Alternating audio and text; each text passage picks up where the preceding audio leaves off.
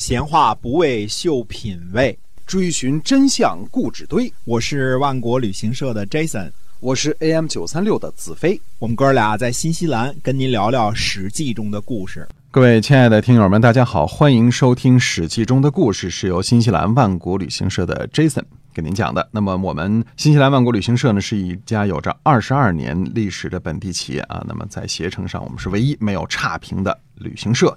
呃，那南北岛团呢，天天出发，您可以关注一下新西兰万国旅行社。好，今天咱们继续讲《史记》中的故事。是的，秦国呢是这个时期的主角。秦国的故事呢发展的很快，那都是因为呢短命的秦武王啊，突然刚鼎绝膑，突然去世啊。这一期呢，我们还得把之前的故事呢稍微的追溯一下，因为秦国的故事如果不这么连串的讲下来呢，那它就失去了它这个连贯性了。所以我们一直呢，呃，讲到了公元前三百零五年。那么其他国家的故事呢，我们还在慢慢的追溯啊。话说呢，这个公元前三百一十年，秦武王呢把张仪同学驱逐到了魏国。魏襄王呢，对于张仪先生却非常的尊重，所以张仪呢，在魏国呢，又和老对头公孙衍碰上了。秦武王呢，虽然重用了公孙显、公孙衍和处理机等人，但是从后来发展的这个局势来看呢，最受秦武王重用的人呢是甘茂和处理机，分别后来被任命为左右丞相，也能看得出来呢，这个。他最重用的，实际上这两个人前面我们说过原因了嘛？嗯，因为甘茂能够帮助秦武王实现他的理想，进趟都城啊，去举一举那鼎啊，这是他的理想。秦国后来并没有重用公孙显和公孙衍的记录，所以公孙衍呢依然坚持呢，分别在秦国和魏国各拿一份薪水，这也挺正常的。顺便说一下啊，丞相这个称呼也是。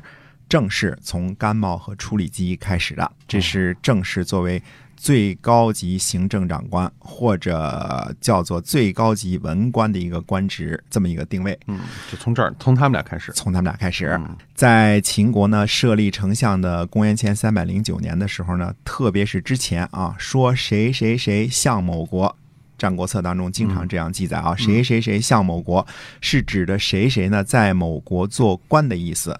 并非只做到丞相，比如说公孙衍向秦啊，又向魏，同时还向韩，并非指公孙衍呢做了三国的丞相的意思，而是指他在这些国家呢都做官，都领一份薪水的意思。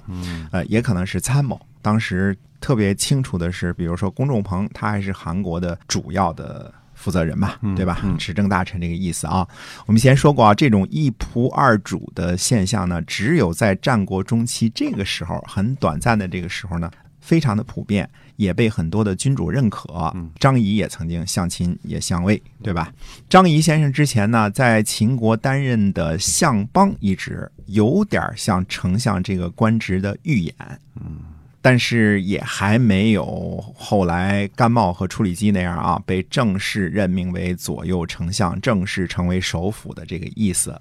从秦汉开始呢，后来大多数的朝代都设置丞相这个官职啊，比如说这个诸葛孔明就是丞相。对，直到呢明太祖朱元璋废除了丞相，改为内阁大学士，等于是五个丞相一块儿来这个意思啊。原来一个改五个哈。嗯嗯，但是。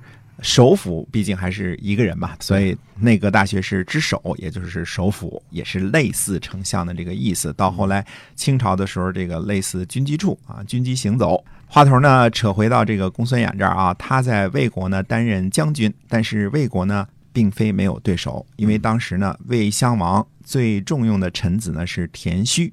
大臣季子呢，为了帮助公孙衍，对魏襄王说呢：“大王，您是否见过拉车的牲口当中，中间的两匹牲口用牛，左右两侧的牲口用马呀？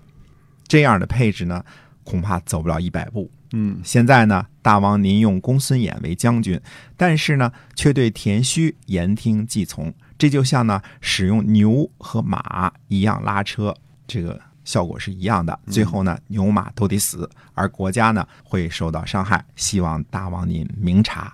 继子的话呢，显然没起什么作用。魏襄王呢，还是俩人并用。于是公孙衍呢，就去找魏襄王说了：“啊，这次直接摊牌了，说臣竭致尽力想要帮助大王获取土地和尊名，但是田须呢在一边捣乱，败坏臣的事儿。大王，您让田须流亡，我就留下来侍奉您；或者您让田须侍奉您，下臣我流亡。给出了二选一的选择啊，让魏襄王去选。魏襄王回答说呢，说田须是寡人的股掌之臣，为了先生您呢，杀了他或者让他流亡，对外。怎么样对天下人交代？嗯，对内怎么对群臣交代？回提了一个问题，说不如这样，寡人呢现在为了先生您疏远田虚，让他呢不敢再说您的坏话。如果他再说您的坏话，我就杀了他，或者让他流亡。您看这样行吗？公孙衍呢就点头答应了，因为这个也也还是个不错的回答嘛，对吧？对，哎，于是公孙衍呢就去东边呢结交孟尝君。并说服孟尝君呢来魏国做官啊，那是孟尝君狡兔三窟那个时候，前面我们讲过这事儿嘛。公孙衍自己呢，呃，又同时在韩国做官，这个以前我们说过啊。公仲朋也允许他同时在韩国拿一份俸禄。公孙衍呢，呃，老大本事，但是呢，也不能撼动田须的位置。去齐国找来孟尝君，算是某种程度上给田须呢歇了个钉子，对吧？在这儿给你。扎个小钉子，对吧？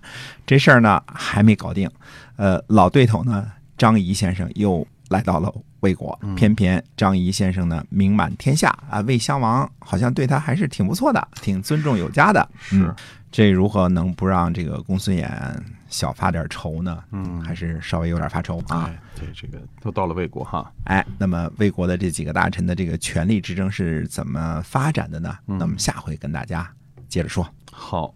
我们今天啊，这个史记中的故事呢，就先跟大家讲到这儿。感谢您的收听，是由新西兰万国旅行社的 Jason 为您讲的。我们下次节目再会，再会。